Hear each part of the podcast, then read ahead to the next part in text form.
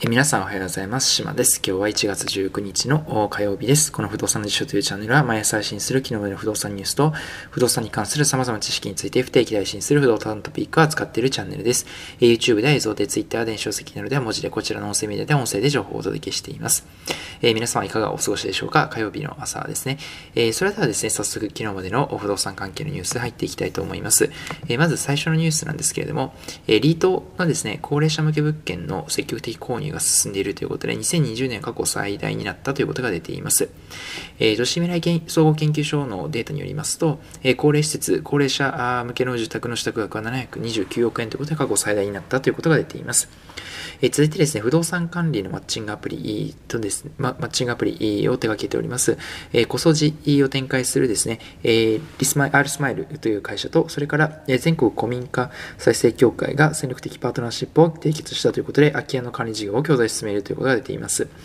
えー、このコソジというアプリなんですけれども、不動産の清掃や草むしりなどの経営作業と地域住民の働きでマッチングするアプリになっています。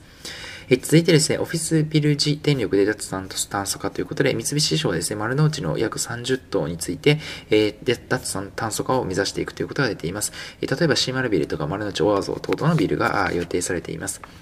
え続いて、え東京ガス不動産なんですけれども、賃貸マンションのですね、ラララティエラというシリーズの板橋のマンションを公開しました。総戸数91個のマンションになっています。板橋駅から徒歩5分に位置しているようなものになりまして、東京ガスグループが推進するです、不動産の活用管理を通じて地域密着のエネルギー提案や街づくりに貢献する地域開発サービスの事業の一環ということになっています。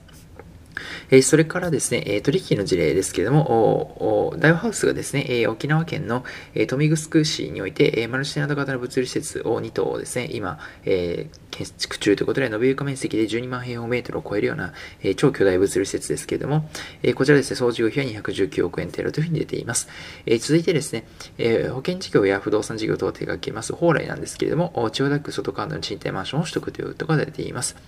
えそれからですね、え阪急阪神不動産なんですけれども、門前仲町そばのビルを取得というニュースが出ています。えそれからリオですね、えリオコンサルティンググループが子会社を通じて、え長岡のですね、え新潟県長岡のオフィスビルを取得というニュースが出ています。はい、え今日も様々なニュースをお伝えしましたけれども、リートの、個人的にですね、リートのニュースですね、えー、いよいよ、え高齢者施設というのも、投資運用の実績が増えてきたということで、え組入り資産の中に、まあ、当たり前にですね、入るようになってきたかなということで、え市場の変化を垣間見ることができる事例かなというふうに思います。はい、えー、今日はですね、えこちらで以上となりますけれども、こちらの不動産の辞書のチャンネルでは、え引き続き、このような形で、え不動産ニュースについて配信していきたいというふうに思っています。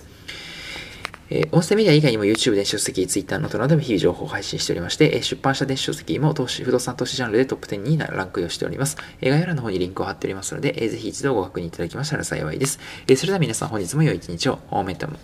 またお会いしましょう。